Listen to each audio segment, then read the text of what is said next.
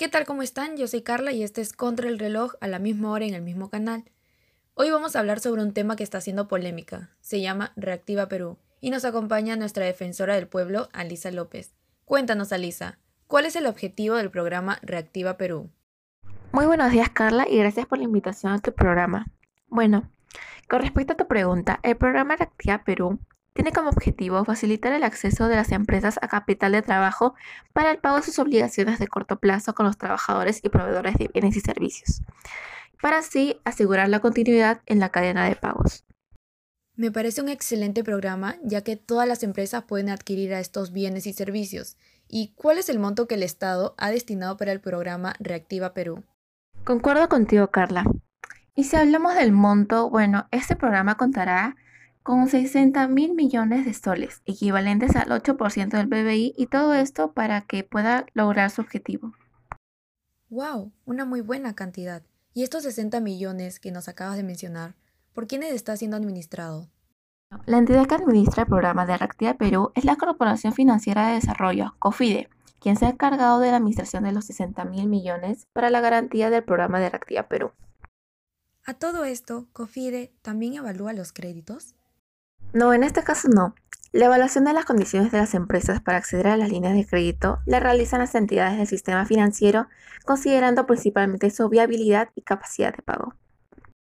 Y, por ejemplo, si no tengo historial de crediticio o si soy una persona natural con negocio, ¿puedo acceder a este programa? Una muy buena pregunta, Carla, que realmente quería aclarar. Sí, sí puedes acceder al programa de Activa Perú sin tener un historial de crediticio. Mira, en caso no hayas accedido anteriormente a créditos del sistema financiero, se considera que es una categoría normal, entre comillas, y para acceder al crédito tendrás que ser evaluado por una empresa del sistema financiero participante en el programa, la que determinará la viabilidad y capacidad de pago de tu empresa y calificar si eres sujeto de un crédito garantizado por el programa. Y con respecto a ser una persona natural con negocio, también, Reactiva Perú también te permite el acceso a capital de trabajo para personas naturales con negocio, sujeto al historial de crédito y a la evaluación de capacidad de pago. Me parece excelente. ¿Y cuál es la tasa de interés que ahora están cobrando las entidades del sistema financiero? Bueno, la tasa de interés depende del monto de crédito y de la entidad financiera. Fluctúa desde un mínimo de 0,% hasta un máximo de 3,60% y a esta tasa se le añade el 0,% anual por la garantía. Eso es lo importante de este programa, ya que brinda todas las facilidades a las empresas cobrando una mínima tasa de interés, que es lo que deberían de hacer todos. Y debido a todo esto, ¿qué periodo de gracia se otorga a los créditos?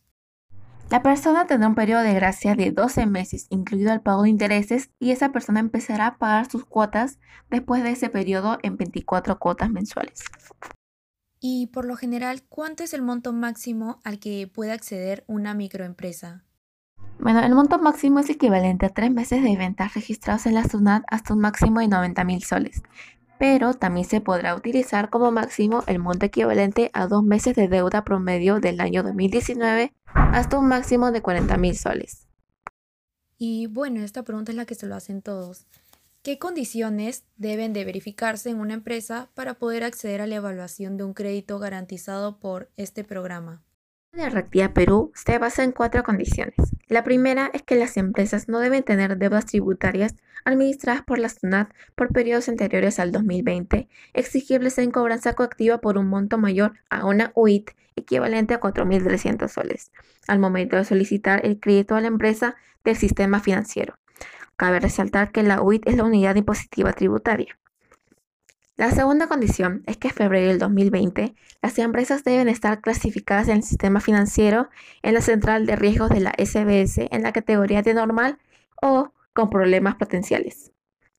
La que sigue es que si las empresas no cuentan con clasificación a dicha fecha, de no haber estado en una categoría diferente a la categoría normal, también se considerarán categoría normal a esas que no cuentan con ninguna clasificación en los últimos 12 meses. Y finalmente, de no estar vinculadas en la entidad del sistema financiero otorgante, así como empresas comprendidas en el ámbito de la ley número 30737. Bueno, ya culminando esta entrevista, yo tengo una última pregunta. ¿Qué empresas no pueden ser beneficiarias? Esta pregunta está muy relacionada con la pregunta anterior, ya que aquellas empresas que no pueden ser beneficiarias son aquellas que tengan deudas tributarias administradas por la SUNAT por periodos anteriores al año 2020, exigibles en cobranza coactiva que totalicen un importe a una UIT que, como ya dije anteriormente, equivale a 4.300 soles.